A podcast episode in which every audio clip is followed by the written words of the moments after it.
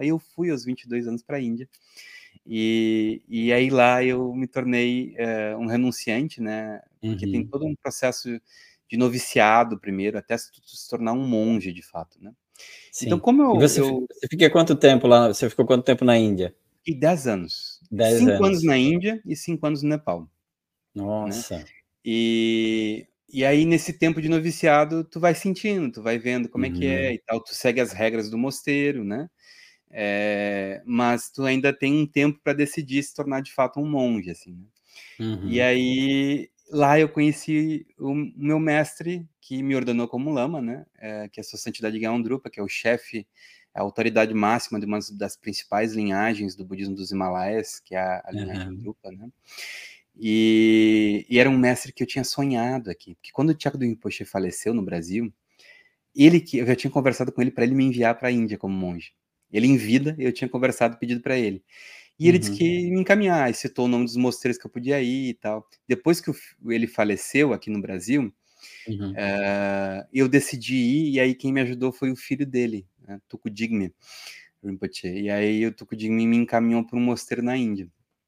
E, uhum. e aí lá eu estava sentindo. Só que nos, no quarto ano lá, eu lembrei de um, de um sonho que eu tive em retiro no Brasil, aonde eu vi a imagem de algum, a imagem de alguns mosteiros e ouvi alguns nomes de alguns mestres, né? Uhum.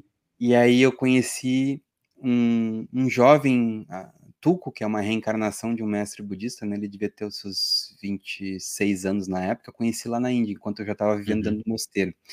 E aí ele perguntou: Nossa, tudo Brasil, praia, surf, biquíni, sabe? Tudo esse tipo de coisa. O que tu veio fazer aqui na Índia nessa idade? Eu jovenzinho, 22, 23 anos de idade. Ele uhum. queria entender a realidade daquilo, ele não estava compreendendo, né? Uhum. Por que, que eu deixei tudo isso? E aí eu expliquei minha vida para ele, expliquei esse sonho que eu tive. Ele disse: Olha, eu, eu tive esse sonho, foi muito intenso, eu tinha que chegar aqui para ver sobre isso, né? Eu no sonho apareceu o, um dos mosteiros principais da linhagem Drupa, que é em Ladakh, que é o mosteiro de Remes. Uhum. E apareceu o nome da, de quem fundou o, o mosteiro de Remes em Ladakh, que é Taksan Repa. E nesse sonho também apareceu Sua Santidade Gandrupa, mas eu não sabia que era ele, mas apareceu ele, né? Sim.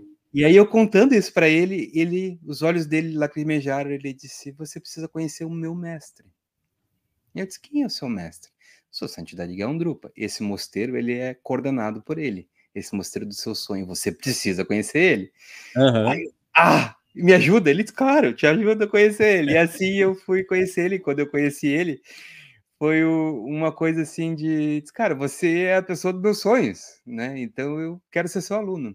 E aí eu falei para ele é. que eu já estava muito tempo atrás dele, né? Tinha se passado uhum. já cinco anos desse sonho. Nossa. E que eu tinha demorado isso para reencontrar ele e que se eu podia seguir ele a partir dali. Ele disse: uhum. sim, muito bem-vindo, deu um sorrisão.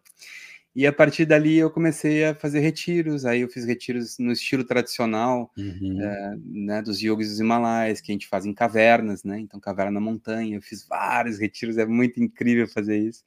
E Nossa. depois de, de um tempo, de alguns anos, uns três, três anos e meio mais ou menos de treinamento com ele, ele pediu para mim, é, na época, voltar Uh, eu tinha vindo visitar o Brasil no meu quarto ano na Índia.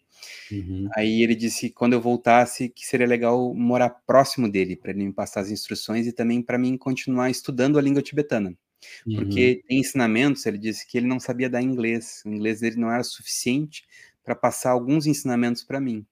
Uhum. Então ele uhum. disse: "Vem para o Nepal", ele morava no Nepal arranje alguma instituição onde você possa continuar estudando a língua tibetana e vai fazendo os retiros e eu vou te passando as instruções. E aí foi isso que eu fiz. Eu fiquei cinco anos na Índia, Nossa. aí fui para o Nepal ficar próximo dele, aí me graduei como tradutor intérprete numa instituição renomada que é o Ranju Yeshe Institute, que faz uhum. parte é um, é uma, um setor da Kathmandu University, da Universidade de Kathmandu, uhum. no Nepal.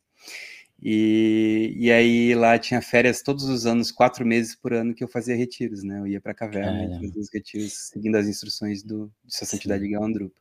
E aí no e... final desse treinamento, quando eu concluí a minha graduação de tradutor e intérprete, e ele disse: O Brasil está precisando de ti. Aí eu estava numa ideia de, naquela época, de uhum. me dedicar a minha vida a retiro, porque eu já tinha concluído minha graduação, tinha feito o que ele pediu, que era aprender a língua tibetana para ele poder me passar as uhum. instruções. Uhum. E aí, na minha tradição, a gente tem retiros de no mínimo seis anos, né? Seis, nove, doze anos e às vezes a vida inteira, né? E eu queria fazer esse no mínimo de seis anos, né? Uhum. E, e aí eu cheguei para ele e ele disse: Tu vai fazer o teu retiro no Brasil, mas um retiro um pouco diferente. Hum, né? Você vai ser ordenado um lama, vai ser apontado, não, graduado é a forma como ele, ele coloca também, uhum. às vezes em inglês, né? Graduação, uhum. assim. e, e aí você vai voltar para o Brasil e vai ensinar meditação, né? E assim foi, assim eu fiz, e assim eu tô até hoje. Aí depois do Brasil, aí, enfim, quando eu voltei pro Brasil, como eu não tinha. Ah, eu estava seguindo um treinamento de noviço, né? De monge noviço, para ver se eu, eu ia ser monge. E aí, um pouco antes de ele, de ele me mandar de volta para o Brasil, eu fui pedir para ele, né, se ele poderia me encaminhar a, a, como monge, né? E, mas eu, eu confesso, eu não disse para ele, mas eu confesso que eu ainda estava na dúvida. Uhum. Mas eu, o estilo de vida potencializava a minha trajetória ali, né? Então eu uhum. pedi para ele e, e para ver o que, que, ele ia dizer. E ele sorriu e não me disse nada. Ele só sorriu e não disse nada. E aí me ordenou como lama, me graduou como lama, me mandou para o Brasil. Uhum. E aí no Brasil eu me vi em condições onde não tinha mosteiro, não tinha onde eu ficar uhum. Seguindo aquele mesmo estilo de vida.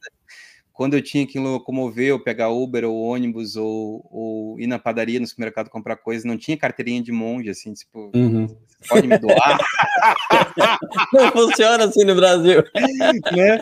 Eu me sentia muito sozinho, porque o estilo monástico Sim. não tinha nenhum monge para me acompanhar, então todas uhum. as pessoas que também aprendiam comigo, toda a minha rede de amigos, pessoas Sim. laicas, né? Então eu me sentia muito sozinho, e aí eu pedi permissão para o meu, meu mestre para se eu podia seguir uma vida como laico, né? Sim. Enquanto professor de meditação, enquanto lama, mas como laico.